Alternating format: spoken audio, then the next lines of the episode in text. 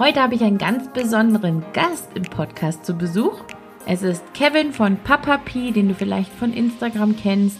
Seine Vision ist es, allen zu zeigen, dass Familie bunt ist, egal ob Papa, Papa, Mama, Mama, Mama, Papa oder mehr als zwei in der Elternschaft.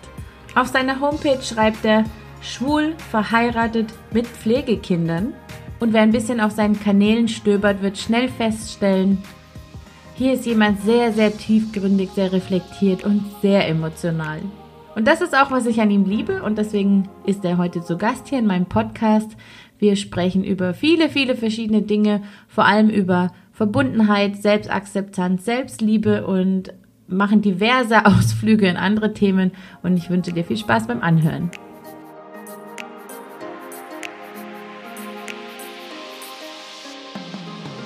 Hallo und herzlich willkommen beim Familienpodcast Gesund und Glücklich mit Dr. Mami. Ich freue mich wahnsinnig, dass du dabei bist.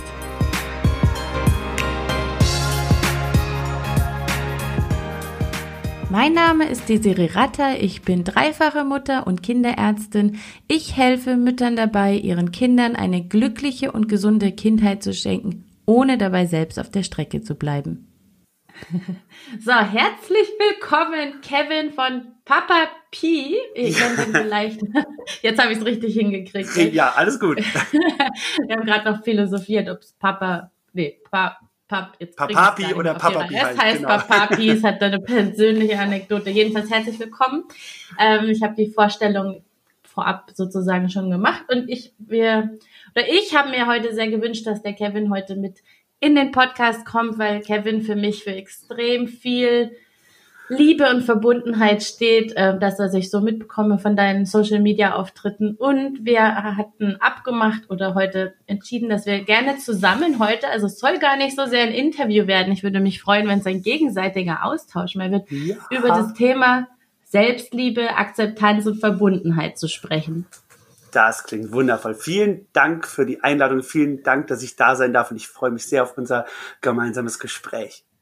Ja, ich hoffe, dass es ein philosophisches Gespräch wird, das uns die Augen öffnet und unseren Zuhörern auf jeden Fall die Augen öffnet.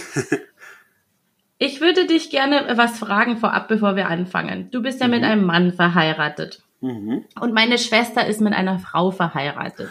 Oh, schön. Und ich habe sehr große Schwierigkeiten immer mit den Worten Homosexualität oder schwul oder lesbisch, weil mich das ja. für mich einfach irgendwie, für mich ist das nichts Unnormales. Es ist einfach Menschen heiraten mhm. Menschen, die sich lieben. Und dann habe ich mhm. Schwierigkeiten. Ich habe das nämlich versucht, bei meiner Tochter zu erklären. Und ihre Frage war, wieso gibt's da einen Namen dafür? Mhm. Mhm. Und ich dachte mir auch, deswegen fällt es mir auch schwer, das irgendwie zu kategorisieren. Wieso gibt es dafür einen Namen? Können wir nicht einfach sagen, er ist verheiratet mit einem Mann oder mit ja. einer Frau? Also wie, wie fühlst du das? Wie, wie das kommst du mit diesen Begrifflichkeiten zurecht und wie würdest du dich jetzt selbst bezeichnen, wenn du irgendwie öffentlich das Gefühl hast, du, du wirst jetzt schnell klarstellen, dass du für Frauen nicht zur Verfügung stehst? ich ich sag schwul, aber tatsächlich mhm. liegt es auch, ich finde es ganz spannend, was du alles gesagt hast, weil das geht mir gerade ganz oft ähm, eben gerade auf Instagram so in Diskussionen mit Müttern, wenn ich schreibe, Mama ist ein Gefühl, worüber wir auch gerne noch sprechen können. Und da geht's ganz oft um dieses, ja, aber warum muss man denn jetzt Mama und Papa sagen bei Frau und Mann? Warum kann man denn nicht neue Begrifflichkeiten finden? Und genauso sieht es ein bisschen aus mit der sexuellen Orientierung, ob es jetzt bisexuell, transsexuell, intersexuell ist, schwul, lesbisch. Diese Begriffe wurden nun mal eben irgendwann gesellschaftlich, äh, gut, jetzt Homosexualität ist ja auch noch ein sehr medizinischer Begriff, ähm, die wurden eben irgendwann festgelegt und dann hat man die benutzt. Genauso wie Mutter, Vater, wie eben halt auch Farben einen Namen bekommen haben. Das mhm. ist ja auch irgendwie wichtig, damit man es benennen kann, beziehungsweise es war vielleicht einfach immer wichtig, weil es eben nicht selbstverständlich war. Und immer noch nicht ist, ganz oft. Ich meine, jetzt gerade wieder haben wir das Thema Rassismus ganz stark und irgendwie mhm. ist da auch die Feindlichkeit, die Diskriminierung gegenüber andersartiger geschlechtlicher Orientierung gehört da ja irgendwie auch mit dazu. Auch wenn es sicherlich nicht so ausgeprägt ist, ist es trotzdem, werden auch trotzdem Menschen wegen ihrer Sexualität zu Tode geprügelt. Also es kommt ja auch vor. Und ähm, daher gesehen, ich glaube, diese Begrifflichkeiten sind irgendwie wichtig, damit man einfach einen Namen dafür hat. Und natürlich kann man jetzt dahergehen und diskutieren und sagen, ja, aber wäre es nicht schöner zu sagen, ähm, dass jemand einfach, wie du sagst, dass ich einfach verheiratet bin mit einem Mann. Ja, kann man sagen. Es wäre vielleicht auch die Utopie, die schön wäre, wenn wir irgendwann dahin kämen. Aber ich finde es immer ein bisschen müßig, so an diese Utopie zu, Utopie zu denken, wenn es ja nun mal gerade nicht so ist. Weißt du, was ich meine? Also ja, man, man braucht auch, das ist wie du sagst, das macht die Sprache so, also wenn es keine spezifischen Worte gibt, kann man nicht schnell miteinander reden im Endeffekt. Und so. Man braucht Worte, um einfach klarzustellen, wie die Situation ist. G genau. Und ich glaube, Wobei ich glaub, ja? Entschuldigung, Was? ja. Nee, sag. Ich glaube, es findet schon so ein Paradigmenwechsel statt, weil ich war jetzt vor kurzem auf einer Fortbildung, wo es auch um die Geschlechterentwicklung geht. Mhm. Und auch der, der Blick auf das Geschlecht jetzt praktisch nur noch männlich und weiblich, das verändert sich auch gerade in der Medizin. Also es finden viele neue Umformulierungen und Definitionen mhm. statt, um denen gerecht zu werden, dass es verschiedene Situationen gibt, was die Geschlechterentwicklung gibt, jetzt psychisches ja. Geschlecht, körperliches ja. Geschlecht, was ist, wenn das nicht übereinstimmt und das ist ja dann, geht ja in eine ähnliche Richtung, dass genau. einfach der Mensch extrem variabel ist. Richtig. Und ähm, man mit der alten Definition einfach nicht mehr die, den neuen Zustand beschreiben kann. Aber du hast genau. jetzt praktisch, ähm, du empfindest es nicht also wie empfindest du das, den Begriff homosexuell dann? Der klingt nämlich für mich extrem medizinisch. Da hast du auch recht. Ich benutze ihn auch im Alltag nicht. Hab ich ja, also ich sage tatsächlich, wenn man mich fragt, ähm, dann sage ich, ich bin schwul. Ich hatte auch am Anfang als Slogan oder der Slogan unseres Blogs ist auch schwul, verheiratet mit Pflegekind. So. Also ich, mhm. ich nenne mich schwul, das ist halt einfach, da weiß jeder sofort, was gemeint ist. Ich finde, wie du sagst, homosexuell, das ist so, ähm, ne, das ist so ein, das ist so ein holpriger medizinischer Begriff. Ähm, ich finde aber weder schwul, lesbisch noch homosexuell ähm, schlimm, weil unabhängig jetzt davon, ne, dass es wichtig oder schön wäre in der Utopie, dass sich diese Begrifflichkeiten vielleicht irgendwann mal ähm, entweder selbstverständlich einfach für alle selbstverständlich sind und, und niemand über diese Begriffe stolpert oder man die nicht mehr benutzt und einfach sagt, ne, wir sind Menschen, ist ja wurscht. Im Moment finde ich es wichtig oder fände ich es schön, wenn wenn einfach diese Begriffe als, als selbstverständlich anerkannt werden, weil eben wir alle Menschen unterschiedlich sind. Und ich finde es völlig legitim, diese Unterschiedlichkeit, Andersartigkeit auch mit Worten zu benennen. Und ich ich finde es, ja, deswegen, ich will da gar nicht die Worte bewerten, ähm, weil ich das Gefühl habe, dann bewerte ich ja auch den Ist-Zustand. Weißt du, was ich meine? Ja, ja, das stimmt. Ich weiß genau, was du meinst. Ich würde gerne, wenn wir ja von Selbstliebe und Selbstakzeptanz sprechen, ähm, wollte ich dich fragen, ob wir vielleicht einen kleinen Blick auf deine Reise in, inklusive Erkenntnis, dass du Männer liebst und dein Coming Out legen. Also ja. ich glaube, Selbstliebe und Selbstakzeptanz ist für jeden Menschen ein Thema. Ich glaube nicht, dass es für andere weniger ein Thema ist als für dich. Im Gegenteil, ich glaube, das eine hat mit dem anderen nichts zu tun. Mhm. Nur es bot sich an, mit dir über dieses Thema zu reden, ja. weil es einfach für viele Leute hm, klar ist, dass das ein Progress ist, den man da durchlauf, durchläuft. Ja. Hm, ich musste da tatsächlich doch ein bisschen widersprechen, dass es doch anders ist. Ich habe dann Kapitel ja. über, im Buch drüber geschrieben, das am Ende nicht ins Buch gekommen ist, weil es dann nicht mehr, es hat dann, ist dann zu sehr rausgestochen zu dem Familienthema. Es hat dann irgendwie so ein bisschen den Rahmen gesprengt. Es passte nicht ins Buch. Ähm, mal gucken, ob ich das irgendwie in einem Mehrteiler nochmal auf dem Blog veröffentliche. Aber der Punkt ist der, es ist deswegen anders gewesen oder vielleicht in vielen Ländern oder auch Landstrichen Deutschlands immer noch anders, weil es nicht präsent ist, Homosexualität, gleichgeschlechtliche Liebe oder Transsexualität, ist ja egal welche sexuelle Orientierung. Das meistgesehene Bild, das die Menschen wahrnehmen, ist die heterosexuelle Liebe zwischen Mann und Frau. Das heißt, mhm. und so ging es mir als Kind. Wir, ich bin ähm, in einem kleinen Dorf in der Nähe von Hanau groß geworden, ähm, das auch tatsächlich einen hohen Anteil an äh, rechtsradikalen äh, Gedankengut hat oder hatte. Und ähm, es gab einfach in meinem Aufwachsen kein Bild Ich habe nirgendwo gesehen, dass sich zwei Frauen oder zwei Männer geliebt haben, geschweige denn ähm, eine Frau gesehen, die dem klassischen Bild, und das meine ich jetzt positiv, einfach damit man was anderes sieht, einer lesbischen Frau entspricht. Ich habe nirgendwo irgendwie eine Frau gesehen, jetzt mit der Baggy-Hose und dem karierten Hemd, als man einfach irgendwie gedacht hat, ach guck mal, die kleidet sich anders, das ist ja spannend, warum tut sie das? Ne? Also wirklich jetzt, ich meine, das Klischee wird wirklich im Positiven. Oder dass mhm. ein äh, Mann rumgelaufen ist, der irgendwie ähm, in schrillen Kleidern sich gekleidet hat. Also jetzt, ich meine nicht Kleid im Sinne von ein, ein weibliches Kleid, sondern Kleid im Sinne von Kleidung. Ähm, so dass ich hätte irgendwie auf die Idee kommen können, ach guck mal, da gibt's was anderes, weil ich immer gemerkt habe, und gerade mit dem Schreiben, mit dem Kapitel und dem Buch ist mir das ganz stark bewusst geworden. Ähm, ich, ich wusste das immer. Da war, also und das ist ja auch mittlerweile, das weiß man ja auch, dass das Menschen nicht homosexuell werden, sondern so geboren sind. Und das spüren wir sehr, sehr, sehr früh.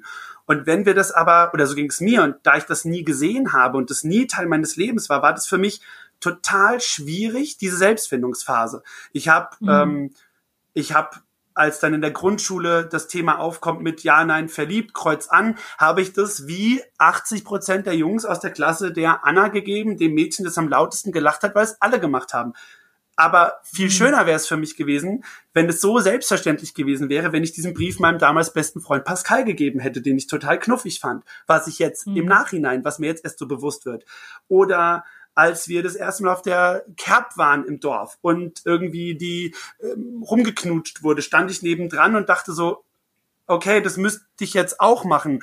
Aber ich hatte jetzt nicht so das Gefühl, boah, ich will das jetzt auch machen. Ne? Also im Nachhinein merke ich einfach so viel, oh, es wäre so schön gewesen, wenn ich hätte Händchen halten können mit zwölf, mit einem Jungen oder wenn ich einfach hätte meinen Jungen auf die Wange knutschen können und wenn der dann gesagt hätte, ach du, nö, ist nicht, wäre okay gewesen oder hätte mich zurückgeküsst. Also und daher gesehen, tatsächlich ist dieser Selbstfindungsphase und Selbstliebephase für, ähm, für homosexuelle Menschen immer noch anders. Es ist einfach mhm. immer noch ein längerer Weg. Vielleicht auch in der Großstadt ist es was anderes, wenn es da viel mehr ne, Präsenz gibt von gleichgeschlechtlichen Paaren. Aber in vielen Bereichen ist es eben nicht so. Und das hat ja was einfach mit, mit der Wahrnehmung eines Menschen zu tun. Ne? Ich hatte, ich, es war einfach nicht in meiner Wahrnehmung und daher gesehen war es nicht präsent. Also kam ich nicht auf die Idee, dass das der Grund war, warum ich mich komisch, anders und manchmal fehl am Platz gefühlt habe. Spannenderweise und? hieß das Kapitel auch, also habe ich das Kapitel auch tatsächlich genannt, von der Kunst, sich selbst zu lieben äh, oder von der Kunst, sich selbst zu finden sogar. genau, sehr spannend, ja.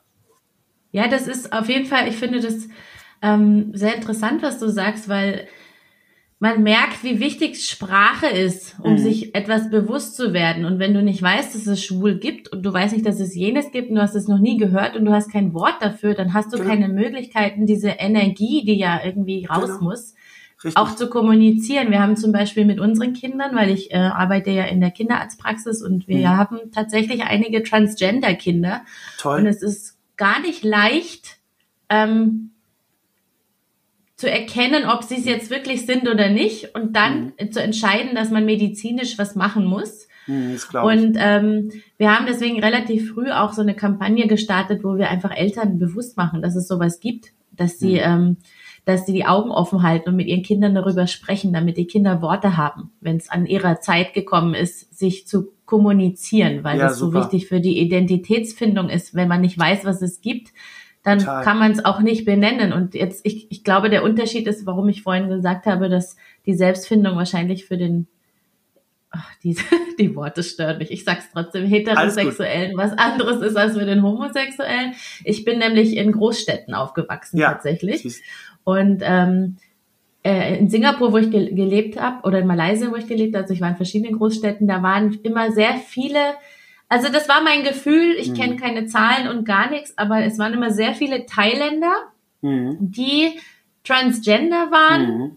oder lesbisch oder schwul. Also ich habe mhm. das ziemlich häufig auch unter den chinesischen Leuten gesehen, das ist mal 90 mhm. Prozent der Bevölkerung. Deswegen war das für mich normal. Mhm. Deswegen hätte ich jetzt an das, was du gesagt hast, gar nicht aber deswegen, das passt so, ne? Das passt ja genau zu dem, was ich sage, weil ich auch, wenn ich dann immer mal wieder irgendwie das auf Instagram zum Thema mache, schreiben dann irgendwie Leute, ja, krass, wie gut, dass ich wohl in der Großstadt groß werde, weil, ne, bei mir herrscht ein ganz ja. anderes Wahrnehmungsverständnis von dem Thema. Und das ist so spannend, was du sagst. Und auch da, ähm, mein Mann ist ja Flugbegleiter, ich ja auch, so haben wir uns kennengelernt und wir waren auch viel in Singapur, in Bangkok. Und das finde ich so spannend, weil tatsächlich in Thailand ist es ja sogar ähm, hoch angesehen, wenn ein Junge ähm, so transgender ist und so, so ein Teil, wie sagt man, ein Ladyboy wird und dann tatsächlich ja, ja damit auch äh, Shows macht und viel Geld verdient, was dann der Familie wiederum zu einem recht guten Leben verhelfen kann. Also sieht man mhm. wieder, wie unterschiedlich da auch in Kulturen die, die Sichtweise auf ähm, andere sexuelle Orientierungen ist. Ne? Und das, wie spannend, dass du tatsächlich und wie schön auch, weil du so groß geworden bist, dass du dieses ähm, auf diese Idee gar nicht gekommen wärst, dass der Selbstfindungsprozess ein anderer ist. Und das würde ich mir ja für alle wünschen. Ich habe dann, das war, boah, das muss zur Abiturszeit gewesen sein. Damals gab es dann dieses Mein VZ, StudiVZ und da habe ich dann einen Schwulen kennengelernt und wir haben uns einfach freundschaftlich uns unterhalten. Er hatte schon einen Partner. Ich hatte kurz darauf dann René kennengelernt und wir haben uns ganz oft zum Kaffee getroffen und unterhalten. Und er ist tatsächlich in Frankfurt in der Großstadt groß geworden und der hat genau das bestätigt, was du jetzt nämlich auch sagst. Der ist dann mit 13 hat er sich in die schwulen Clubs reingeschmuggelt und konnte sich halt ausprobieren und, und mit Jungs flirten, mit älteren jungen Männern, ne, also mit erwachsenen Männern flirten. Wir reden jetzt mal nicht über, über das Gesetz, aber es geht ja einfach nur darum, dass er sich ausprobieren konnte und dass er das gesehen hat und dass das für ihn völlig selbstverständlich war. Und das hatte ich eben. Und dabei lebte ich vielleicht Luft, also Luftentfernung 30 Kilometer gerade mal entfernt oder vielleicht 40. Ähm, ne, aber dadurch, dass das dann irgendwie, man, man, das ist jetzt nicht der Alltag, dass man mit elf, zwölf irgendwie, ne, sagt so, Mama, ich gehe jetzt in die große Stadt, der Freundeskreis lebte bei uns, ne, also so, wir, wir hatten alles, was wir brauchen. Man brauchte nicht in die Großstadt zu gehen und daher gesehen, ja, war das ähm, einfach nicht da und somit hat es sehr, sehr, sehr lange gedauert. Ich habe dann erst mit 17 mich dann wirklich tatsächlich äh, geoutet. Das hat echt ähm, verhältnismäßig, finde ich, wenn man überlegt, dass man, dass ich es eigentlich schon immer wusste und dass ich ja, dass man ja nun mal mit seiner sexuellen Orientierung, egal wie sie denn aussieht, so auf die Welt kommt. Schwierig wird es dann, wie du sagst, auch bei Transkindern gerade dann herauszufinden, ähm, wann merke ich das, woran merke ich das und wann kann ich entscheiden, dass das jetzt tatsächlich nicht irgendwie nur eine lustige Phase ist, weil sich der Junge gern verkleidet oder ne? Also das ist so spannend, wie du sagst mit der Sprache. Ähm, und da brauchen wir, glaube ich, da, da, fehlt der An oder das nicht da fehlt, aber das ist der Ansatz. Da brauchen wir, glaube ich, einfach mhm die, diese Aufklärung, ne? also wirklich ganz, ganz, ganz am Anfang. Und dafür ähm, sind, glaube ich, Kinderbücher so wichtig. Es gibt da ein Buch, da musste ich vorhin dran denken, das heißt Teddy Tilly, glaube ich. Das ist ein Teddy, der hat ähm, eine Fliege am Hals und ist immer traurig und sein, sein der Junge, das Menschenkind, das ihn hat, fragt dann, was los ist. Und irgendwann sagt er dann nicht, möchte nicht Tommy und Thomas heißen, sondern lieber Tilly. Und dann nimmt er die Fliege und setzt sie sich quasi als Spange ins Haar. Und das ist, fand ich so oh. schön. Das, ne, das ist so, und das ist so ganz, ganz fein und ganz vorsichtig und trotzdem ganz klar, worum es geht. Und das, das hilft dann wieder, den Kindern Sprache zu finden. Ne? Wenn sie dann sagen können, wenn das Buch in die richtigen Hände des Kindes fällt, das es quasi braucht, und dann sagt, Mama, ich möchte gerne wie Tilly sein. Ne? So, und dann schwuppdiwupp weiß jeder, worum es geht. Ähm, aber ja, da, da sind wir halt tatsächlich in vielen, ja, in gerade vielen ländlichen Bereichen Deutschlands sind wir da einfach noch nicht angekommen, ne? Wie hast du, ähm, wem hast du dich dann zuerst geoutet?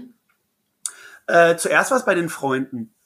Das war, mhm. ähm, aber glaube ich auch, wenn einfach da die, der Zugang, das ist dann mit, ja, mit 16, 17, da hat man dann, glaube ich, doch ähm, oftmals einen anderen Zugang zu Freunden in dieser Phase als zu seinen eigenen Eltern. Gut, ich war ein Scheidungskind, mein Vater ähm, lebte nicht bei uns, der lebt im Norden Deutschlands, also 500 Kilometer entfernt. Und ich lebte allein mit meiner Mutter. Mein Bruder war zu meinem Vater gezogen, seine Ausbildung wegen.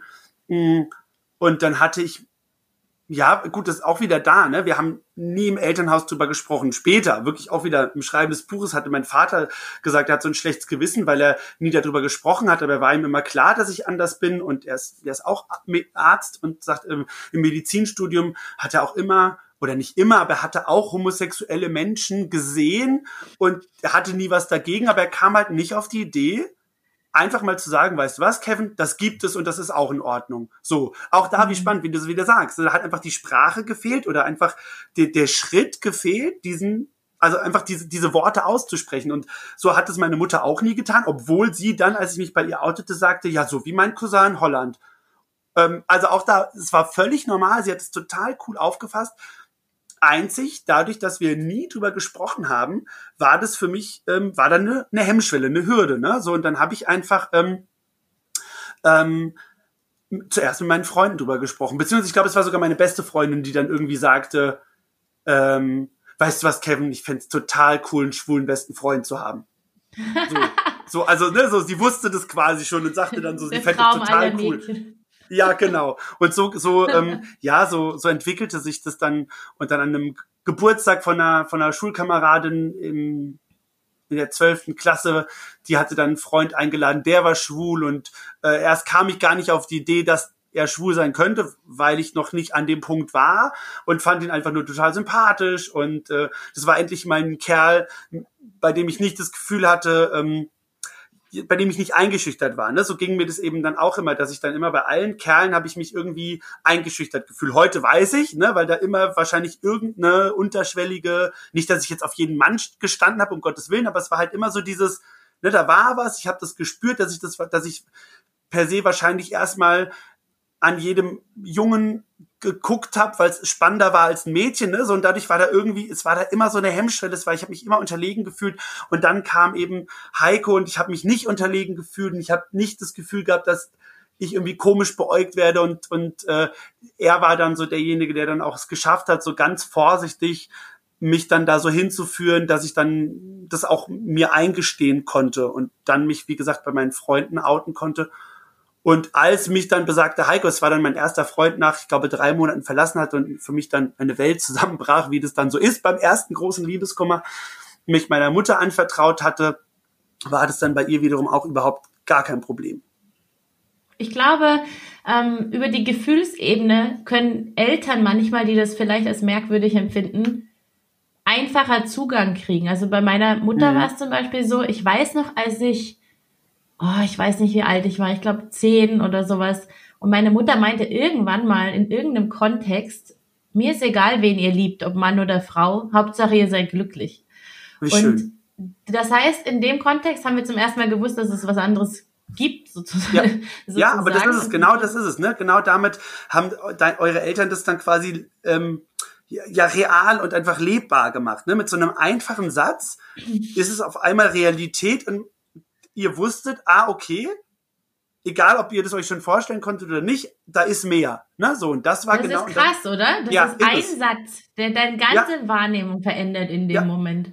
Genau. Und ähm, bei, also als meine Schwester sich dann geoutet hat, das hat dann eh schon jeder geahnt, aber als sie sich geoutet hat, hatte sie große, sie hatte, also sie hatte das im Hinterkopf, aber trotzdem war es ihr unangenehm, weil meine Mutter kommt einfach aus einem muslimischen Haushalt. Ah, also meine okay. Schwester wusste praktisch, dass es für meine Mutter kein Problem ist per se, aber dass es ein für Problem ist für die könnte. Familie und dann mhm. wiederum irgendwie für meine Mutter.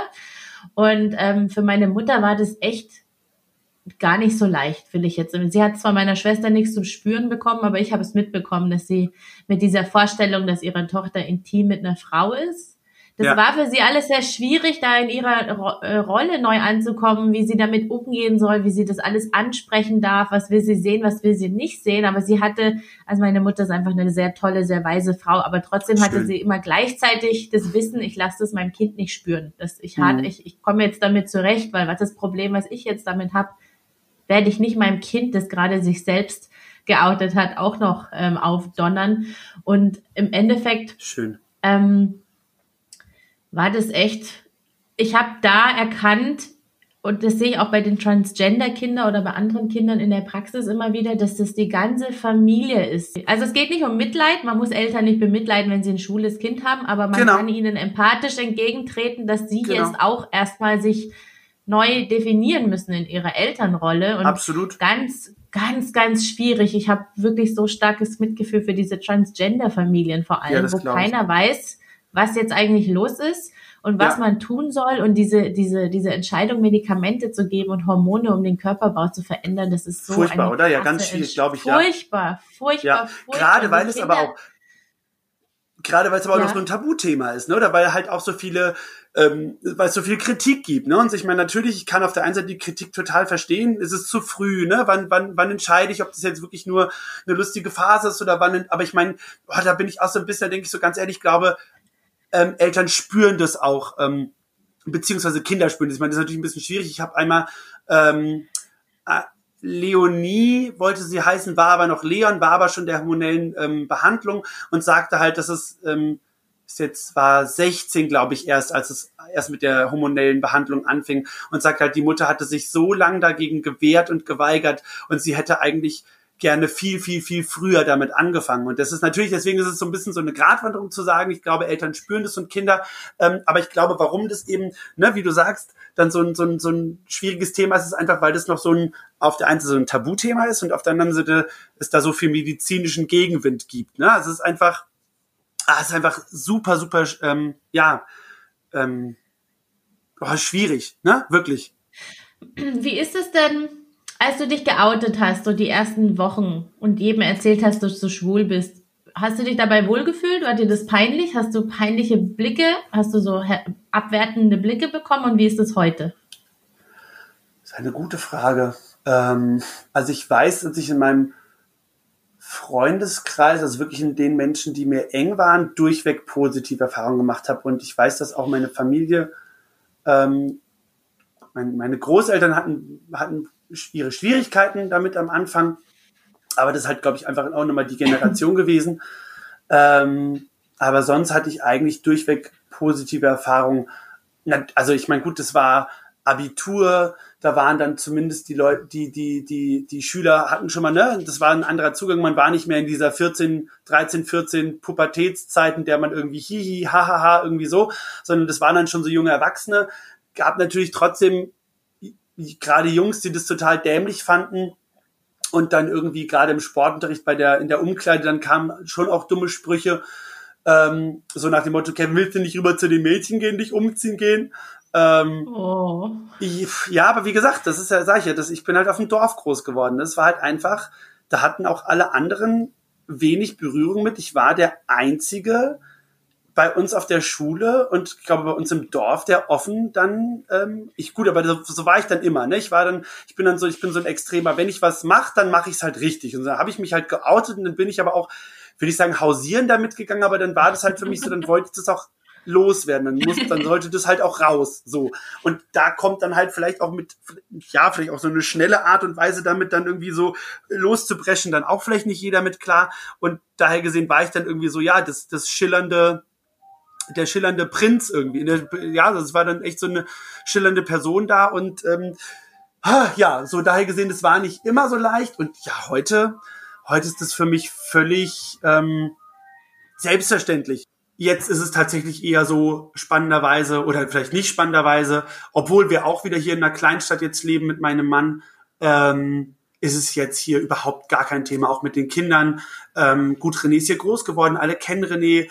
Ähm, auch wenn sich, glaube ich, René relativ spät geoutet hat, war es bei ihm auch immer klar und ähm, wir, wir sind auch als Paar schon immer Hand in Hand gelaufen und wir hatten hier im Dorf, ich glaube, einmal haben wir uns auf der Straße geküsst und da stand einer, der hat uns dann doof zugerufen. Aber Gott, also das haben wir auch in Frankfurt gehabt. Da waren wir in der Großstadt, sind Händchen haltend gelaufen und dann haben uns Leute hinterhergerufen. Also pff, stimmt, wir waren sogar mal in Madrid zusammen, als wir beide geflogen sind und äh, sind Händchen haltend gelaufen und da ist ein Vater mit seinem Sohn Hand in Hand gelaufen und hat uns dann so affektiert mit mit abgeknicktem Handgelenk vor seinem Sohn nachgemacht und sich dann über uns lustig gemacht.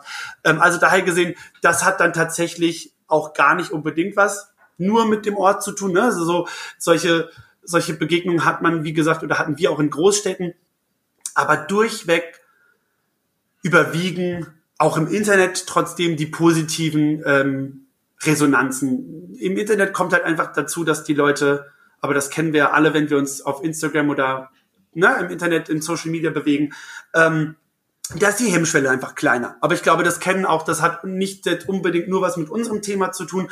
Das kennen, glaube ich, viele Leute, dass wenn man irgendwie ein Thema anspricht, was polarisiert, das wird wahrscheinlich, mhm. wenn du das, ich weiß nicht, ob du das Thema auf Instagram von Transgender-Kindern zum Beispiel ansprichst, das wird wahrscheinlich, wird es bei dem Thema ähnlich sein, oder? Dass die Leute im Internet da anders reagieren als in der Öffentlichkeit. Oh, also, ja. Oder? Ja, ne? Das ist, das ist tatsächlich was, was mich aber immer wieder traurig macht, dann zu sehen, dass ich Leute bei mir habe. Ich, ich habe hm. ja das Gefühl, ich möchte so eine Plattform für Offenheit und Verbundenheit hm. schaffen. Und dann stechen dann manche so raus und dann frage ich mich, was machst du denn bei mir? Ja, ja, ich, ich will, weiß. ich will dich gar nicht einleiten, laden, irgendwas in, in, in meiner Nähe oder in der Nähe meiner Plattform zu suchen zu haben, weil ich stehe genau für das nicht, was du hier gerade ja, ich äh, weiß. hier von dir gibst. Ich, und ich, ich mittlerweile, ich ignoriere die. Also ich tue mich da manchmal immer noch schwer. Ja.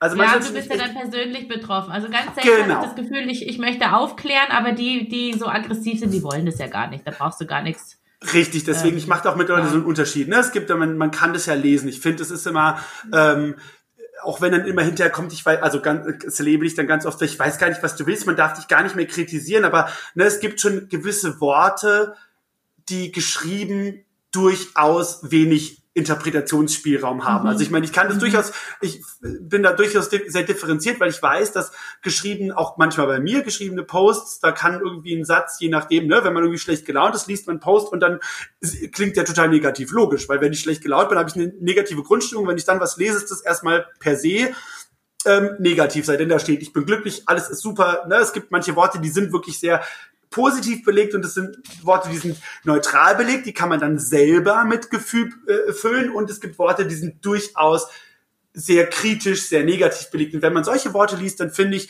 ähm, äh, ja, dann, dann, dann lässt es wenig Interpretationsspielraum und da unterscheide ich. Wie gesagt, wenn ich lese, dass Menschen schon ganz klar einfach nur stänkern und überhaupt gar nicht hier auf eine offene Diskussion aus sind, das ignoriere ich mittlerweile auch habe da auch kein Problem, dann hinterher mir beschreiben lassen zu müssen, ähm, dass ich ja nicht kritikfähig bin. Ich hatte das ganz spannend. Ich habe eine Followerin blockiert, weil die wirklich immer unter jedem Post gestänkert hat.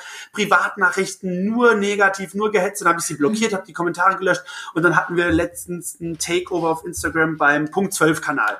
Und da bin ich dann mhm. abends ähm, einfach nur mal, weil ich wissen wollte, wie ist so die Resonanz. Ich wollte gar nicht Privatnachrichten beantworten, die Kapazität hatte ich gar nicht, aber ich wollte mal so wissen, wie ist die Resonanz und poppte natürlich wie als wollte das Universum, das genau ihre Nachricht poppte dann auf und dann ging ich drauf und dann stand da ja, liebes Punkt 12 Team, ich finde es echt schade, dass ihr ihn jetzt um, ausgerechnet bei euch zum Takeover kommt, weil der verträgt halt keine Kritik und bla bla bla und äh, dann blockiert er sogar die Leute so. Also das muss man sich dann halt natürlich leider auch anhören, ne, dass die Leute dann ähm, das doof finden, aber da merkt man dann schon, was den Menschen eigentlich beschäftigt. Ne? Es geht ja wirklich dann mehr gerade um, ich weiß nicht, da beschäftigt den Menschen irgendwas und das muss losgeworden werden ähm, und losgelassen sein. Äh, da geht's dann schon gar nicht mehr um die Kritik. Und deswegen in der Tat. Das, das hilft mir auch immer sehr, einfach zu wissen, das Problem ist ja. bei der Person und es soll genau. da bleiben. Das hängt auch immer ein bisschen von der Laune ab, in der man selber ist, ob man es gerade schafft oder nicht. Aber, Absolut. aber ich glaube, man, es hilft trotzdem, wenn man sich das auch, auch sagt, wenn es ähm, wenn man es gerade nicht in der Lage ist zu fühlen, einfach, dass man das übt, diese Haltung. Lass ja. dein Problem bitte bei dir. Genau. Und dann kann man fast nur noch schmunzeln. Ich habe neulich so ein Hate, ein, ich habe einen Hate-Kommentar gekriegt, da ging es irgendwie, da ging es, der Ton war so, du blöde Schlampe. Wow. Äh, du, du schreibst es hier, weil du hier unter der Decke mit der Pharmaindustrie stehst. Ich habe gar nichts geschrieben. Ich halte mich sehr zurück mit vielen Dingen. Und da geht es dann darum, dass ich praktisch die Kinder von heute ausrotten wollte.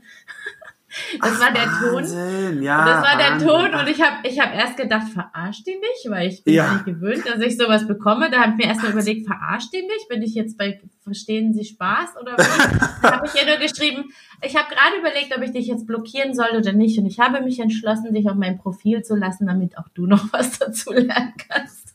Das ist auch ein schöner Ansatz, in der Tat. Ja, ja. Wahnsinn, Wahnsinn. Also ich meine, solche, solche krassen Sachen, die haben wir ganz, ganz selten. Ganz am Anfang war das mal irgendwie so, oder ich glaube ab so 15, 20.000, da hatte das dann so eine Größe, ähm, dass es dann ne, mehr Sichtbarkeit auch bei Leuten hatte, die uns irgendwie vielleicht jetzt nicht aktiv gefolgt sind oder dann, da, ne, das hat dann einfach so eine Größe, da hat es mehr Sichtbarkeit. Und da kam dann irgendwie so ein Kommentar, ihr scheiß Pedos, ähm, das Jugendamt soll euch die Kinder wegnehmen. So, das Ja. war dann auch so, wo ich so dachte, boah, krass, also was ist denn los? Auf was für Ideen kommen denn die Menschen? Aber das ist, ähm, ja, wie du gesagt Aber hast, das ist ja das Erschreckende. Was haben Ja. die selber für Ideen? Ja, genau, genau. Also, weil das ist so ich krass, ich, ich wäre auch nie auf die Idee gekommen, es hat mir dann auch ein ähm, schwuler Pflegevater aus Köln geschrieben, auch spannend ausgerechnet, ne? die schwulen Hochburg Deutschlands, äh, neben Berlin, sagte dann, deren Sozialarbeiterin hat gesagt, also einen Jungen kriegen sie nicht. Und er schrieb dann nur so Punkt, Punkt, Punkt und ich habe dann zurückgeschrieben, ja, wieso denn nicht? Also so ganz naiv. Ich so, hä, ja, wieso denn nicht? Er so, äh, hallo, zwei Männer, ein kleiner Junge. Und ich so, äh, bin aus allen Wolken und ich so, echt jetzt? Auf die Idee wäre ich im Leben nicht gekommen, dass man darauf kommt, dass zwei Männer, ein schwules Paar, ein Pflegekind, ein Pflegejungen bekommt, weil sie pädophil sind. Also, ne, also das ist so absurd, Alter, und das ist mir so fremd, der Gedanke, und deswegen so spannend, so schön, dass du das sagst, was geht denn in den Köpfen der Verfasser vor, die sowas unterstellen, ne? Also, ja, da würde würd ich ja fast schon lieb, am liebsten wieder diesen äh, den Verfasser des Kommentars anzeigen und sagen, ich glaube, ihr müsst mal bei dem checken, was da nicht los, äh, was da nicht ganz richtig ist. Also, ja, es ist ein, tatsächlich ein, natürlich ein krasses Thema, aber ich glaube, das ist leider einfach, das gehört zu Social Media. Ich fürchte auch nicht, dass es da dass der Erziehung oder Aufklärung hilft. Ich fürchte, das ist einfach ein Zeitgeist. Beziehungsweise ich glaube, es kommt auch ein bisschen daher, weil einfach, das ist ja, auch wenn ich Social Media liebe und es feiere und es hat so viele großartige Möglichkeiten, es ist ja nun mal nicht gesund und nicht natürlich, ähm, was für eine Informationsflut am Tag auf uns einbricht. Und natürlich ist da jeder User, jeder Nutzer äh, selbst äh, ähm, ja, äh, äh, ähm, Herr seines Konsums und muss das selbst bestimmen und kann das selbst beeinflussen. Aber per se ähm, ist es natürlich so eine Überforderung an Informationen, die man bekommt. Und ich glaube, das ist bei Instagram geht's noch, weil man erstmal nur die lustigen also, oder also die Bilder sieht und dann selbst entscheidet, in die Tiefe zu gehen. Gerade auf Facebook oder Twitter, wo man ja wirklich so bombardiert wird, gerade am Laptop äh, beim, beim Internetbrowser wird mir wirklich so zugeschossen und dass da dann manchmal die Menschen vielleicht wirklich aus so einer Überforderung heraus einfach dann irgendwann, ne, ist dann so, oh, jetzt ist zu viel und jetzt muss ich irgendwas loswerden, jetzt hau ich so einen Hate-Kommentar raus. Hm. Also, weißt du, was ich meine? Ja, ja. Ich glaube sowieso, das ist meine persönliche Meinung. Ich habe ein sehr ambivalentes Verhältnis zu Social Media. Auf der einen Seite finde ich es großartig. Mhm. Auf der anderen Seite bin ich, ist es meine persönliche Meinung, glaube ich nicht, dass ein ähm, großer Konsum innere Verbundenheit fördert. Ich glaube das nicht. Ja. Ich glaube, man landet in seinem Ego und man landet in seinem Außen und man muss Ja. das sehr, sehr, sehr bewusst konsumieren und auch sehr, Total. sehr gut überlegen, wem folge ich. Muss ich Ja. tatsächlich schauen, was der andere den ganzen Tag macht und Richtig. die, das ist, äh, das finde ich sehr besorgniserregend. Ich finde das auch diese Diskussion, ja, mit, mit den Kindern im Netz, weil Mhm. Kinder äh, sind ja Teil der Gesellschaft und das Internet ist Teil der Gesellschaft. Da werde ich auch einen separaten Podcast nochmal dazu drehen, weil das mich sehr beschäftigt hat. Sehr spannend, Ähm, ja. ich, ich finde nicht, dass Kinder ins Netz gehören, nur weil das Netz zum neuen Leben dazu gehört. Mhm. Das Netz gehört vielleicht zum neuen Leben dazu. Das heißt noch lange nicht, dass er den Bedürfnissen, den Bedürfnissen des Menschen gerecht Mhm. wird. Also nur, das finde ich sehr schwierig in der heutigen Zeit, diese Entfremdung, die der Mensch von sich selbst erlebt, in der Begründung, das ist halt jetzt so. Äh, Richtig. Gehört alles zum modernen Leben dazu. Ich finde nicht, dass man alles, was das moderne Leben bietet, auch als Teil seines Lebens ähm, akzeptieren muss, weil dass der Mensch heutzutage hat ein Riesenproblem, der ist nicht mehr in seiner Mitte, die wissen Mhm. nicht mehr, was sie brauchen, die Leute, die tun Richtig. nicht mehr, was ihnen gut tut, die sind völlig entfremdet von ihren Bedürfnissen und das moderne Leben trägt schon seinen Teil dazu bei und deswegen finde ich nicht, dass man sagen kann, nur weil das zum modernen Leben gehört, muss es auch Teil unseres Lebens sein und schon gar nicht Teil unseres äh, der Kinderleben. Also äh, ich glaube einfach, ich, kann, ich sag nichts zu Kindern im Netz, weil da habe ich keine, kann ich keine ganz klare Meinung dazu haben. Mhm. Ich bewerte da auch niemanden, aber ich sage jetzt nur was zu diesem Argument, dass das für mich schwierig ist. Und du, du wirst halt, ich glaube ja auch an so Energien und deswegen glaube ich, Mhm. wenn du jetzt praktisch dein Kind ins Internet stellst oder dich selber und du kriegst dann von Tausenden von Leuten Hate oder Neid oder so, Mhm. dann glaube ich, macht das was mit Ja. dir, auch wenn du das vielleicht per se nicht direkt mitkriegst. Und das ist einfach Ja. auch was, wo ich mich und meine Kinder davon schützen muss. Und ähm, weil du vorhin gesagt hast, das fand ich sehr spannend. Ich finde, die Leute sagen immer, wenn du selbstbewusst bist und weißt, wer du bist, dann kannst du drüber stehen über das, was andere Leute äh, von dir sagen und das stimmt einfach nicht. Das Nee, stimmt aus dem, nicht. das stimmt, das stimmt aus dem Grund nicht, das hast du ja selber gemerkt, dass man seine Identität formt Mhm. man mit dem, was die Umwelt dir spiegelt. Richtig. Bis du da mal rauskommst, dass du gar nicht das bist, was die Leute sagen, was du bist, oder Mhm. nicht nur das sein darfst, was, was du weißt, was man sein darfst, wie jetzt heterosexuell zum Beispiel, Ja. ähm, da musst du echt viel in dich gehen und ein ganz starkes Bewusstsein finden und dann erstmal die, Straße, Stra äh, die Sprache dafür finden. Und Total. ich glaube, dass man jeden Menschen, egal wie stark der ist, kannst du brechen, wenn die richtige Menge an Leuten den richtigen Punkt treffen.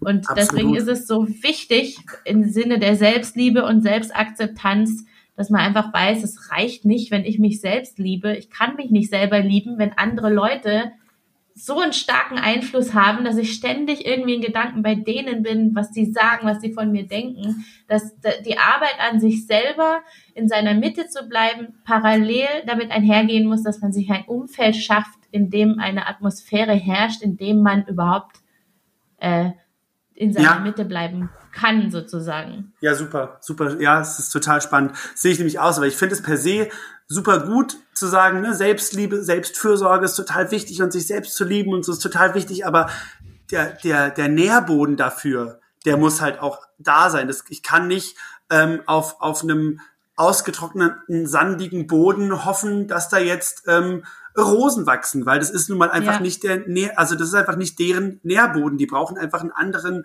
eine andere Substanz an Erde. Und ne, deswegen, das ist, das ist tatsächlich so. Ich kann da, ähm, ich kann ganz viel versuchen, aber wenn ich, wenn ich nicht das Gefühl habe, dass das irgendwo auf Anklang findet, dann, dann Mhm. nutzt noch so viel Arbeit an mir selbst nichts.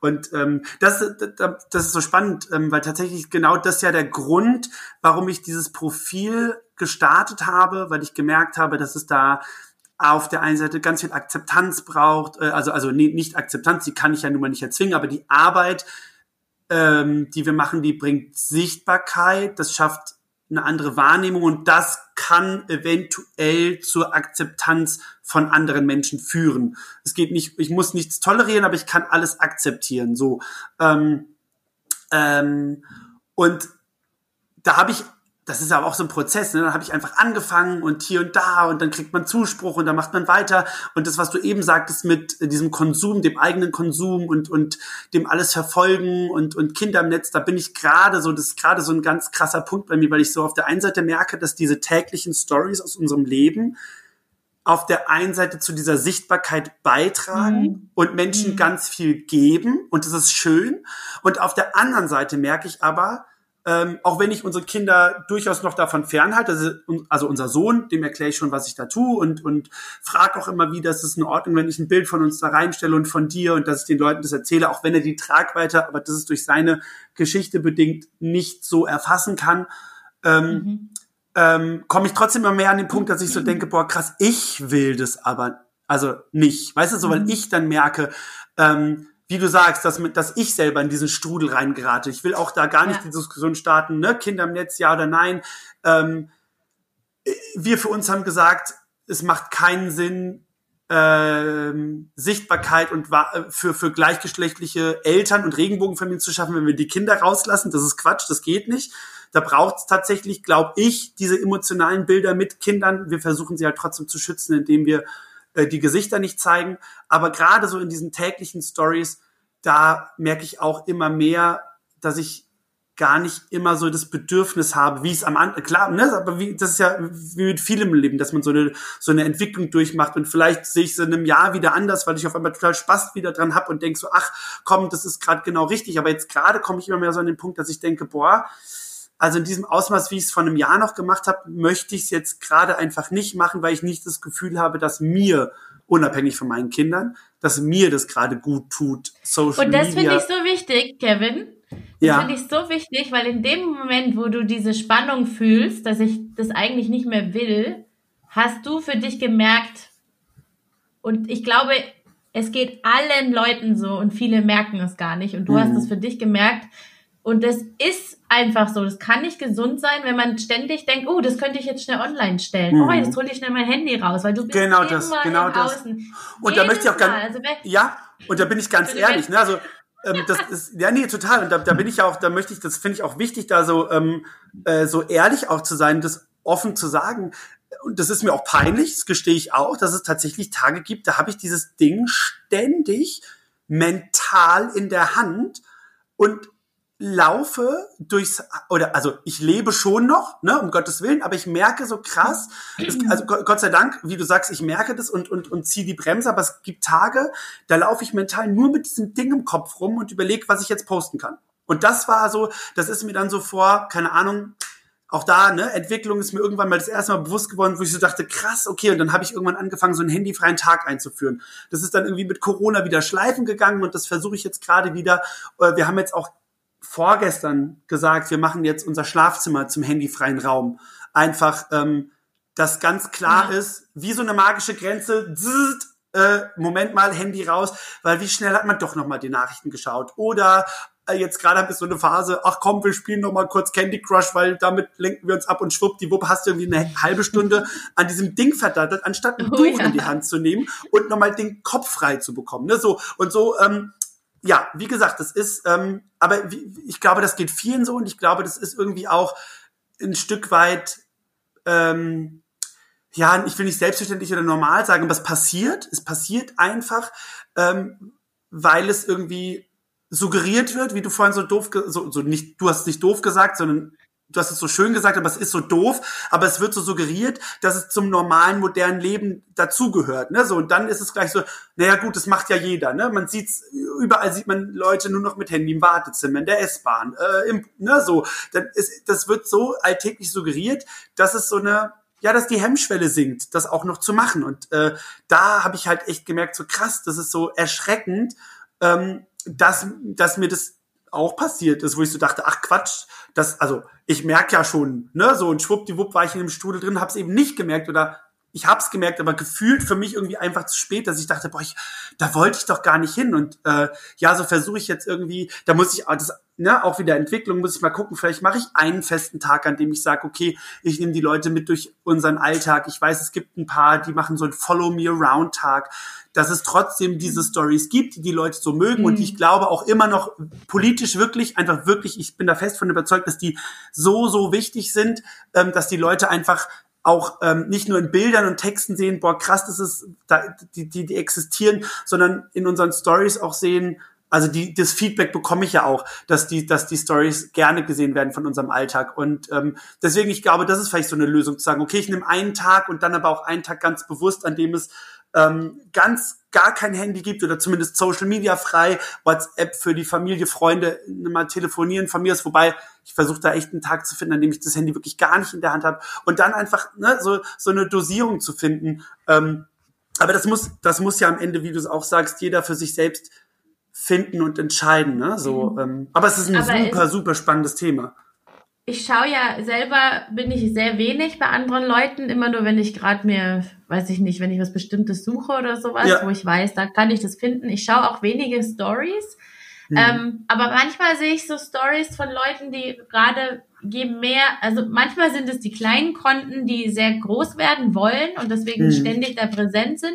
Und manchmal sind es die großen Konten, die einfach bekannt sind für gewisse Art von Stories. Ja, ähm, die können natürlich schlecht, weil du gewöhnst dich ja an einen gewissen Standard. Die können ja Absolut. irgendwie schlecht dann wieder runterdrehen und ähm, naja, das ist halt, das ist halt, äh, aber, das ist halt die, aber warte, bevor ich bevor ich ja. vergesse, weil, ähm, weil ich ich schaue die Stories, wenn ich die dann mal sehe, dann schaue ich die mit einem ganz anderen Blick, weil ich mir denke, guck mal, die hat jetzt da 30 Slides in 24 Stunden gemacht. Ja. Das heißt, die war jede Stunde ja. hat die einen schönen Moment nicht genossen. Mhm sondern hat ihn gefilmt und dann, wenn es dann Fotos sind, dann meine Stories sind ja immer scheiße, weil ich so keinen Bock habe auf sowas. Ich habe dann immer ja. keine Lust, dann schöne schöne Fotos reinzumachen und dann die Stories aus allen möglichen Winkeln. Aber aber ähm, das machen halt Leute und ich finde es nochmal ein Unterschied.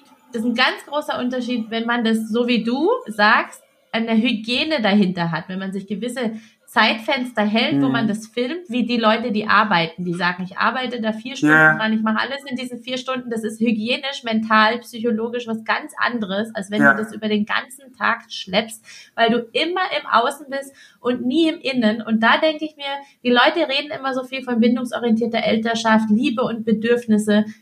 Das ist total unauthentisch. Du kannst nicht mit deinem mhm. Kind und mit dir verbunden sein, wenn du die ganze Zeit mental hm. irgendwo im Außen bist. Und, und da ist ja auch mein Konflikt mit dem Social Media, wo ich das Gleiche denke wie du. Am Anfang habe ich gar keine Stories gemacht. Ich habe die, ich habe erst von einem halben Jahr habe ich angefangen, Kommentare hm. zu beantworten und zu schreiben, weil ich nie Spannend, online ja. war. Ja. Dann habe ich das jetzt ein halbes Jahr gemacht und dann gedacht, das, das kann ich einfach nicht. Ich habe überlegt, wie bin ich sichtbar, damit Leute davon profitieren können, ja. was ich sage, so wie du auch sagst, du ja, willst sichtbar sein.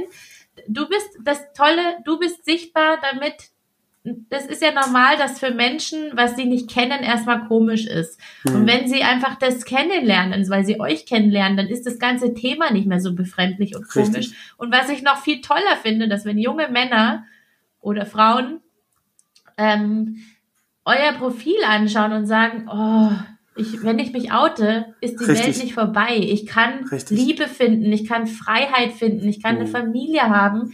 Diesen Ausblick, den ihr einfach noch den, denjenigen ja. gibt, die so verloren sind, das kannst du aber auch alles machen, ohne dass es deinen ganzen Tag infiltriert. Richtig. Dass man wirklich, und das habe ich für mich entschlossen. Ich werde die Sachen, also ich werde vielleicht ich mache ja eh so, nehme mich mit in meinen Alltag, ist bei mir nicht so spannend wie bei euch, aber wenn ich sowas ja, wobei es würde, ist, eigentlich würde ich auch sagen, es ist gar nicht so spannend bei uns, aber es ist halt deswegen spannend, weil es halt, wie du sagst, noch eben nicht, ist ja, weil, weil es noch, weil die Leute es noch nicht so viel sehen. Ne? Es ist ganz gut, mhm. okay, wir haben vielleicht, ist es, was vielleicht bei uns für manche spannend ist, die es in der Stadt leben und nicht haben, ist vielleicht, wenn wir einen Gemüsegarten haben und Hühner haben, so. Aber sonst ist unser, wir machen ja jetzt nichts anderes als andere Menschen, auch gerade in Corona-Zeiten. Wenn jetzt René die Leute mit ins Ausland nehmen würde, wenn er fliegen geht, oder wenn ich irgendwie wieder als Schauspieler arbeite und die Leute mit ans Set nehmen würde oder so, das wäre wieder was, was ich sage, was uns von anderen Familien unterscheidet. Aber unser Familienalltag ist ja nicht anders. Das heißt, eigentlich eigentlich ist es nicht spannender. Was es spannend macht, ist, weil es halt eben nicht viele Menschen gibt, die, also es gibt nicht mhm. so viele Regenbogenfamilien, einfach alles, ne, von den Zahlen her. Ähm, und, und davon gibt es halt einfach noch viel weniger, die ihren Alltag zeigen. Und deswegen, das ist aber, wie du sagst, halt echt so, ich, ich sehe halt, ich sehe das, das Profitieren anderer Menschen von dieser Sichtbarkeit, gerade auch von den Alltagsstories. Und auf der anderen Seite sehe ich halt dass es mir also in dieser Masse nicht gut tut. Auf der anderen Seite, wie du auch sagst, haben die Leute sich natürlich selber schuld, habe ich selbst gemacht, irgendwann an diesen Standard gewöhnt. Und da ähm, sehe ich das anders, was du vorhin gesagt hast, mit das, dann kann man ja schlecht runterfahren. Doch, man kann, aber dann muss man halt damit rechnen oder davon ausgehen, dass es manche Leute doof finden und dann wieder gehen.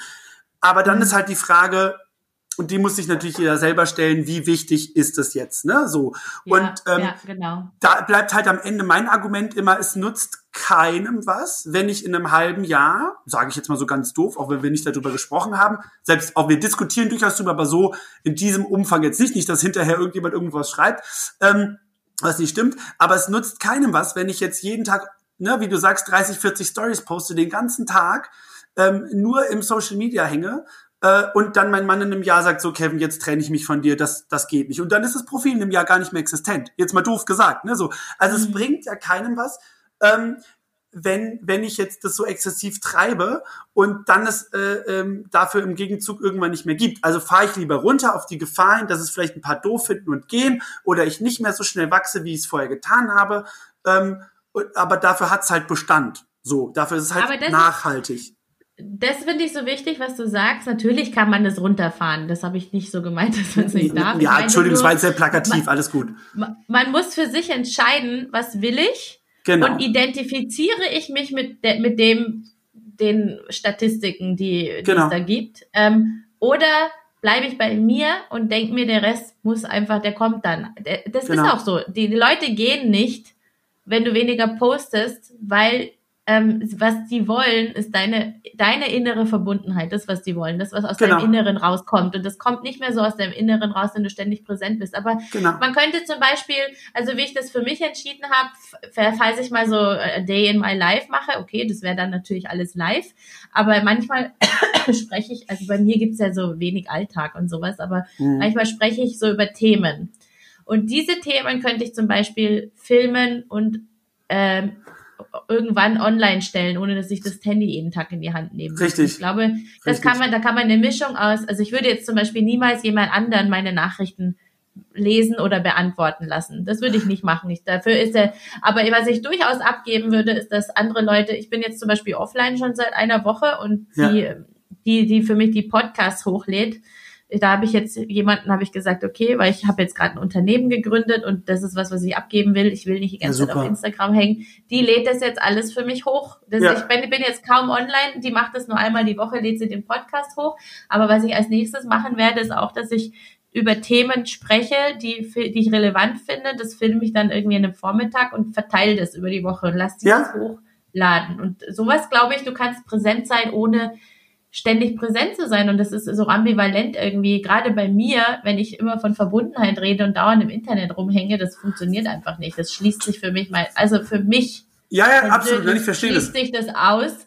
Total. Und ich, ähm, ich überlege eh, weil ich ja jetzt so ein, ich will so einen Mitgliederbereich aufmachen, wo es für mich Ah, cool. auch drum geht, wenn ich jetzt die Mütter oder die, also bei mir sind es ja primär Mütter, weil einfach Ja. mir hauptsächlich Frauen folgen. Ja. Wenn ich die Mütter sage, hier, ich helfe euch zu mehr Verbundenheit zu kommen, dann kann ich nicht ständig Dinge liefern, die sie immer an ihrem Handy lassen.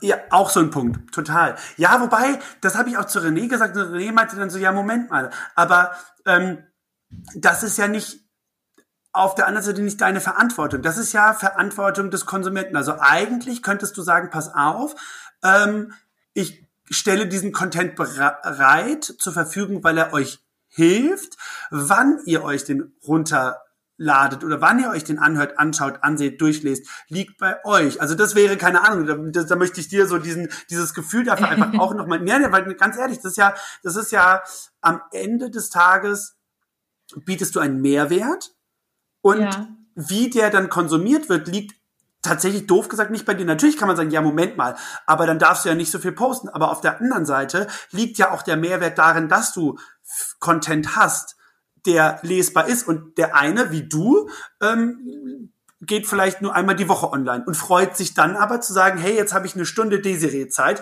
und in der lese ich alles durch, was da ist und nehme da ganz viel von mit. Der nächste ist vielleicht jeden Tag eine Stunde online und sagt, boah, ich freue mich, wenn äh, ich alle Zeit, alle, jeden Tag, alle, ne, wie auch immer dein Rhythmus ist, was Neues habe, weil ich, ne, so, also weißt du, was ich meine? Ich aber, glaube, das ist, aber weißt du, ich, ich weiß, was du meinst, du willst mir die Verantwortung dafür abnehmen, aber ich glaube, dass der Mensch ist so verführt. Der ist so schnell im Ja, Außen das und der stimmt. ist so viel im Außen. Das heißt, wenn ich meinen Kindern einen Dickmann vor die Nase lege und sage, das ist ungesund, es liegt jetzt an dir, ob du es isst oder nicht, die werden schwach. Mhm. Und genauso ist es bei den Konsumenten. ja, die sind alle ja, ja, der, du weißt doch, die Handy, das ist so geil, dass du mal schnell was googeln und nachschauen kannst, aber es ist eine Seuche gleichzeitig. natürlich. Ja, Weil- ja, es- weil ja, das- ja, Also, verstehst du, ich will es ihnen leicht machen. ja, ich weiß. ähm, ich verstehe das. Da, dem, dem nicht zu erliegen und davon Das zu ehrt dich, das ist ja, das ist, ja, das ehrt dich, das ist ja total, das ist ja total in Ordnung. Das, ich kann das Aber mich verstehen. Was mich noch interessieren würde, Kevin, weil wir haben gar nicht mehr so viel Zeit und ich habe äh, Oh die nein. meisten Fragen, die ich dir stellen wollte, konnte ich gar nicht fragen. Oh nein, es tut mir leid, ja- wird so für- verplappert. Nein, das ist total schön, aber ich wollte ja so viel über dieses Thema Verbundenheit noch sprechen. Du hast, ähm, für dich ist das, glaube ich, auch, ich, ich schätze dich als hochsensibel ein, wenn ich dich so höre und äh, online sehe.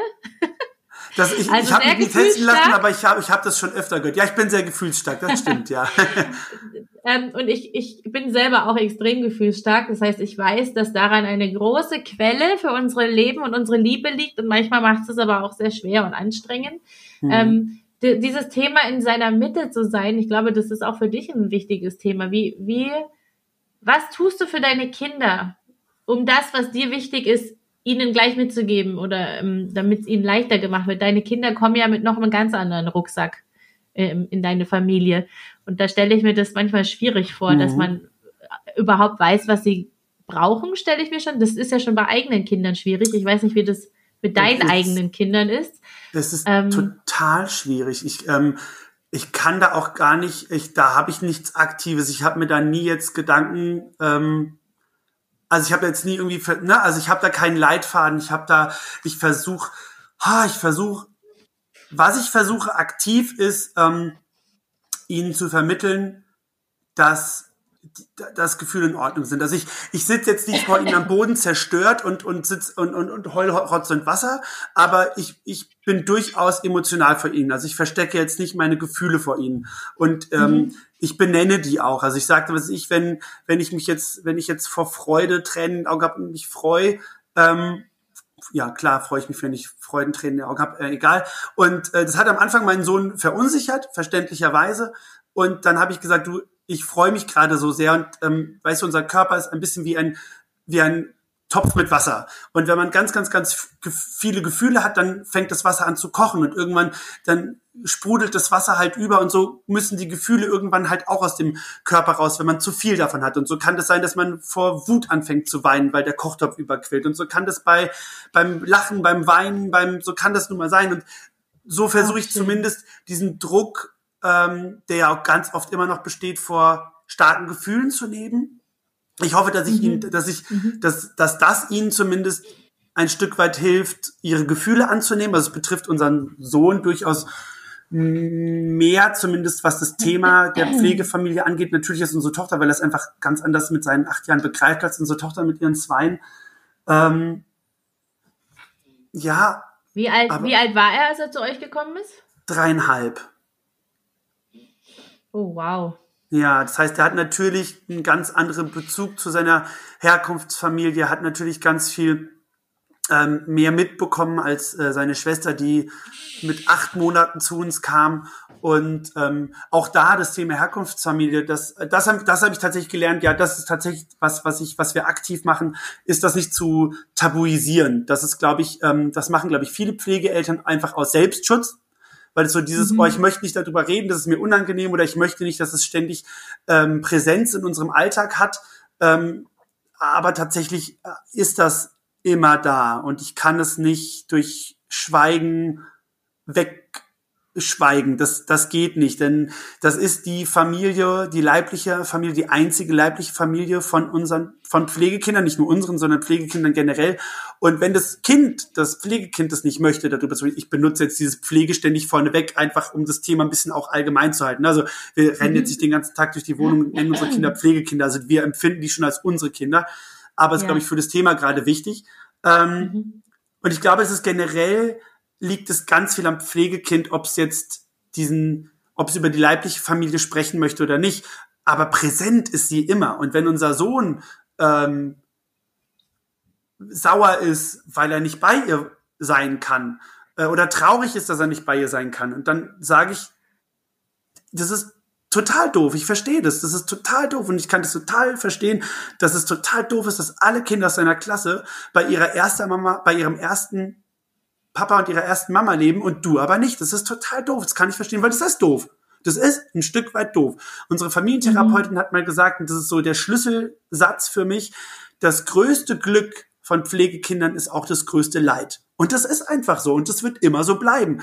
Ähm, ich weiß, sie sagte auch einmal von einer Klientin, die dann mit 40 sagte, wissen Sie was, jetzt bin ich 40 und ich bin immer noch ein Pflegekind.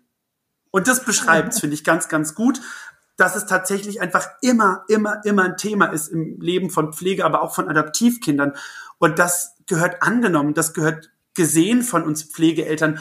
Und das machen wir ganz aktiv, dass wir, er hat ein Bild von sich und seiner Mutter, das stand ganz lange im Flur und dann wollte es in seinem Zimmer stehen haben. Also er sieht es immer, es ist also auch in seinem Kopf immer, immer Thema. Und was ich mache, ist, ich stoße ihn immer wieder darauf an. Das liegt aber an seinem Natur, äh, an seinem Naturell, dass ich weiß, dass er von sich aus ganz, ganz, ganz wenig über seine Gefühle spricht, wenn man ihn nicht drauf stößt. Und ich merke dann aber, mhm. wenn er dann abwinkt, dann weiß ich, okay, das ist jetzt kein Thema, über das er gerade sprechen möchte und dann höre ich auch auf. Ähm, aber ich biete es ihm einfach immer wieder an, dass es einfach, ähm, dass er die Möglichkeit hat, das Thema äh, zu verarbeiten und über das Thema zu sprechen. Ach, das finde ich so toll, Kevin, weil das ist eine ganz, ganz große Ressource für alle Kinder oder Menschen, mhm. ist, dass man das, was ist, anerkennt als etwas, was mhm. einfach da ist und es mhm. nicht ähm, ignoriert und in seine 95 Prozent Unbewusstsein, wo es dann wütet, trotzdem weiterhin präsent ist. Mhm. Und vor allem, dass man seine Gefühle ähm, erleben darf und du, du befreist sie ja ein Stück weit von dem, was sie wahrnehmen, indem du Sprache drauf gibst. Und was ich auch sehr schön finde, Entschuldigung. Alles gut. was ich auch sehr schön finde, ist, dass du dein Kind nicht ablenkst wenn es mit solchen Gefühlen oh ja. zurechtkommt. Oh, finde ich ganz furchtbar, wenn Eltern das machen. Ich kann das verstehen. Das ist ganz furchtbar, ja. Aber weißt du, was das ist, wenn man den Eltern sagt, ich sehe das in der Praxis ganz oft, wenn die Kinder gepiekst werden, dann kriegen ja. die währenddessen was zu essen oder das Handy direkt danach in die Hand Ach, gedrückt. Ja. Hm. Und die meinen das gut, die Eltern. Total, verstehe ich, absolut. Aber was da passiert, sie lenken das Kind gar nicht für das Kind ab, sondern weil sie es selber nicht aushalten. Ja. Richtig. Und wenn man, wenn man den Eltern das so bewusst macht, dass das, was gerade ist, was praktisch bei ihnen wahrscheinlich das innere Kind antriggert und die ganzen inneren Gefühle, dass sie das nicht aushalten, ihr Kind jetzt so leiden zu sehen, dann ähm, schalten sie im Endeffekt das selber ab, weil die nicht gelernt haben, damit umzugehen. Und wenn wir mhm. unseren Kindern beibringen, zu lernen, mit ihren Gefühlen umzugehen, dass sie kommen wie Wellen und wieder gehen und dass sie es schaffen, durchzuhalten, dann ist das auch was, was sie, was sie stärkt.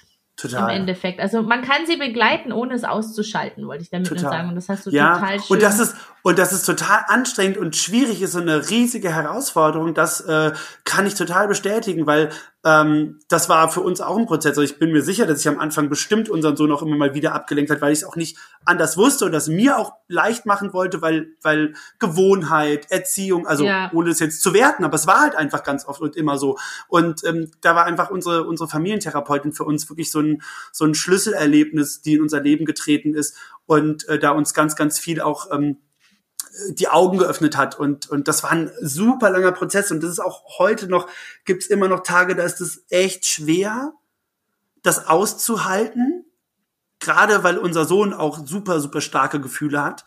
Äh, mhm. Verständlicherweise auch bei dem Thema, also generell einfach das Thema, ne, Pflegekind, ich mhm. lebe nicht bei meiner Herkunftsfamilie. Ähm, mhm.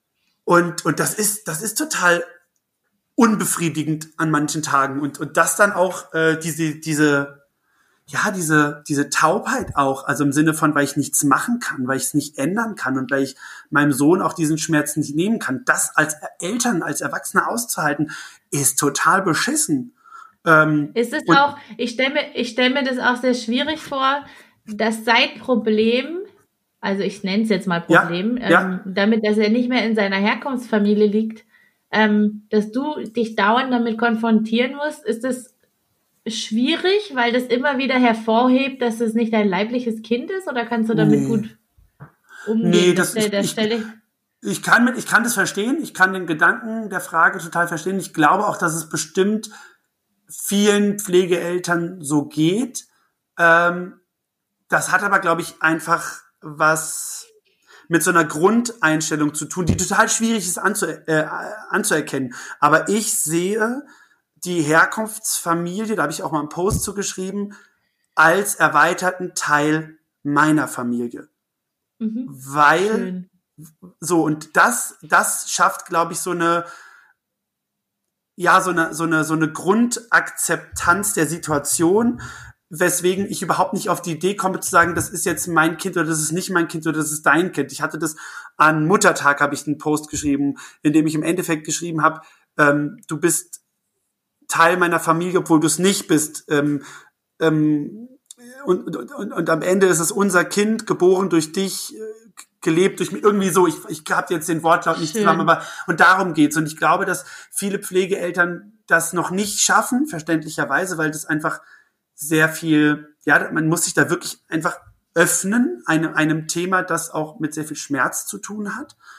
Ähm, aber das ist unsere, meine Herangehensweise zu dem Thema und dadurch stellt sich mir die Frage nicht, ist das mein Kind oder nicht mein Kind oder ist da ständig das Thema, dass da noch eine andere Familie ist. Ich sehe uns einfach als große, erweiterte Familie. Ist dein Buch, das du rausgebracht hast, ist das für Pflegeeltern oder ist das für, für wen ist das? Eigentlich glaube ich, ist es für alle. Es ist irgendwie ein für Stück alle. weit, es ist ein Stück weit sicher für Pflegeeltern, weil wir über das Thema Pflegefamilie auch durchaus ausführlich schreiben, auch über die Herkunftsfamilie, auch über das Jugendamt, ähm, auch kritisch uns mit den Themen befassen, aber definitiv vor allem unsere positive Grundhaltung der Herkunftsfamilie gegenüber schildern. Ich glaube, dass das vielen Pflegeeltern helfen kann. Es richtet sich definitiv gegen gleichgeschlechtliche Paare, die Kinder haben wollen. Auch da wieder, ne, was du vorhin auch sagtest, dass junge homosexuelle Männer vielleicht vor allem oder auch Mädchen, Frauen, das dann auch nochmal in der Buchhandlung sehen, Sichtbarkeit schafft, das, ach krass, das ist, ne, ich oute mich und dann ist mein Leben eben nicht vorbei, mhm. sondern da gibt's eine ganz, eine ganz wundervolle Welt, eine ganz wundervolle Möglichkeit. Und es richtet sich aber, glaube ich, generell an alle Menschen, die, die, ähm, die das Thema interessiert, dass Familie bunt ist, die, ähm, ja, die einfach Lust haben, über den Tellerrand zu blicken.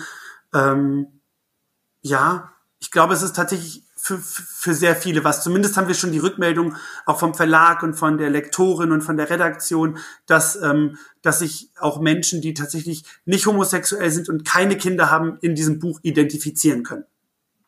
Ich finde ja, ähm, ich liebe ja deine Familie, Kevin, und dich liebe ich sowieso ganz besonders. Und deine Texte, ach, ich liebe so Dinge, die unter die Haut gehen. Also ich werde dein Buch, Moment, der Titel Papa, Papi, Kind, warum Familie auch anders gut tut, werde ich äh, auf jeden Fall lesen und es schon mal vorab allen empfehlen, ohne dass ich es überhaupt gesehen habe. Wir werden das, ähm, da schickst du mir den Link nochmal in den Show Notes, okay? Das mache ich sehr gerne. Dann, dass wir das dazu schreiben können. Und ich glaube, wir müssen, wir müssen langsam zum, zum Abschluss kommen. Möchtest du abschließend noch ähm, irgendwas sagen oder hast du alles gesprochen? Ah, also, ja, wir haben so viel gesprochen, mir fällt da jetzt nichts explizit noch ein, was ich unbedingt gerne jetzt noch äh, loswerden wollen würde. Nee, da, nee, vielen Dank Dann für das schöne Gespräch. Dann bedanke ich mich auf jeden Fall bei dir für die Mission in der Welt, mehr Liebe und Akzeptanz zu erschaffen und Bewusstsein, weil das ist, was Dankeschön. wir brauchen. Viele Leute, die sich einsetzen dafür zu zeigen, wie bunt Menschen und Familienleben im Endeffekt ist, hm. sind. Und vielen Dank. Ich wünsche dir ganz viel Erfolg beim Buchverkauf und Dankeschön. alle deine Kontaktdaten, Adressen, Homepage etc. Ähm, werde ich in den Show Notes verlinken und dann danke ich dir, dass du dabei warst. Und ich danke dir für dieses schöne Gespräch. dann bis bald. Ciao. Tschüss.